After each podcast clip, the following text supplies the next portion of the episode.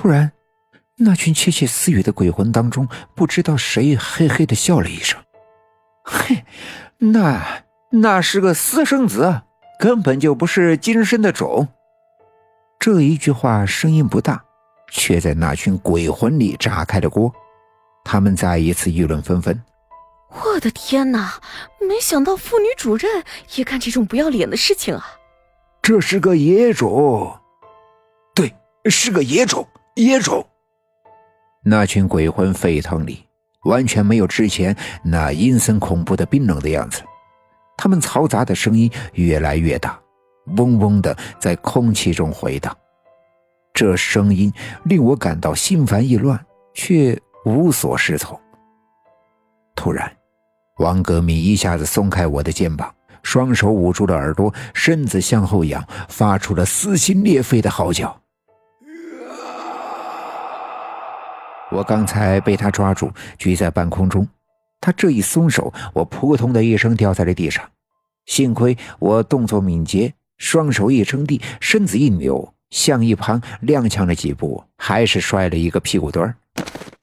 当我抬头再次看向王革命的时候，他正双手紧紧地抱着头，嘴里呜里哇啦的痛苦地喊叫着，倒在地上来回翻滚。那头小毛驴急得在他的身边团团转，但王革命的精神仿佛已经崩溃，仍旧嚎叫个不停。我不是，我不是，我不是野种，我不是，我不是。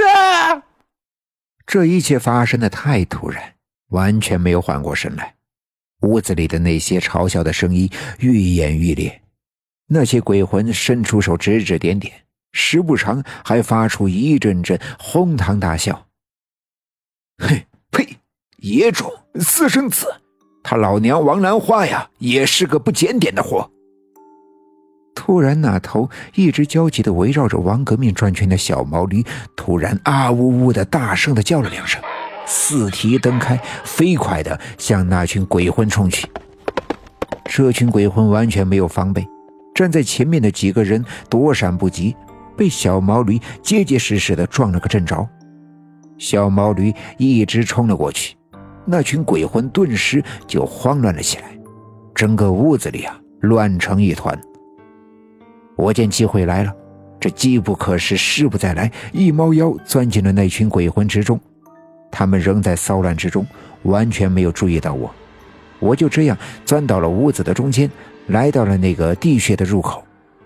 我知道，看这样的情形，我只能从哪儿来，再从哪儿走。钻进这个地穴口，原路返回，应该是逃离这里的唯一的出路。到了洞口。借着光亮，我低头朝井口里看去，可刚才的吊筐却不见了踪影。我心急如焚，没了吊筐，我可怎么下去啊？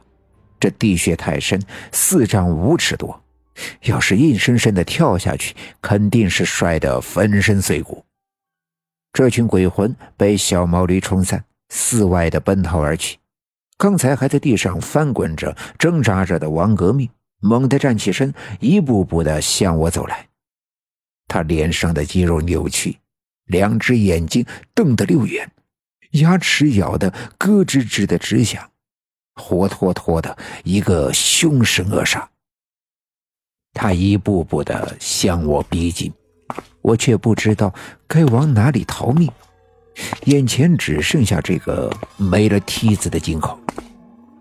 正在犹豫的时候，王革命已经来到了我的面前，伸出手冲着我抓了过来。情急之下，我一咬牙，一跺脚，心一横，眼睛一闭，纵身跳进了地穴之中。我只觉得两耳生风，身体迅速的下降。四丈五尺深的地穴，要是我就这么掉下去，就算不摔得粉身碎骨，那也绝对没法生还。我勉强的睁开眼睛，在黑暗中，我的眼睛能看到很多，所有的一切都在我的眼里都泛着红色的光芒。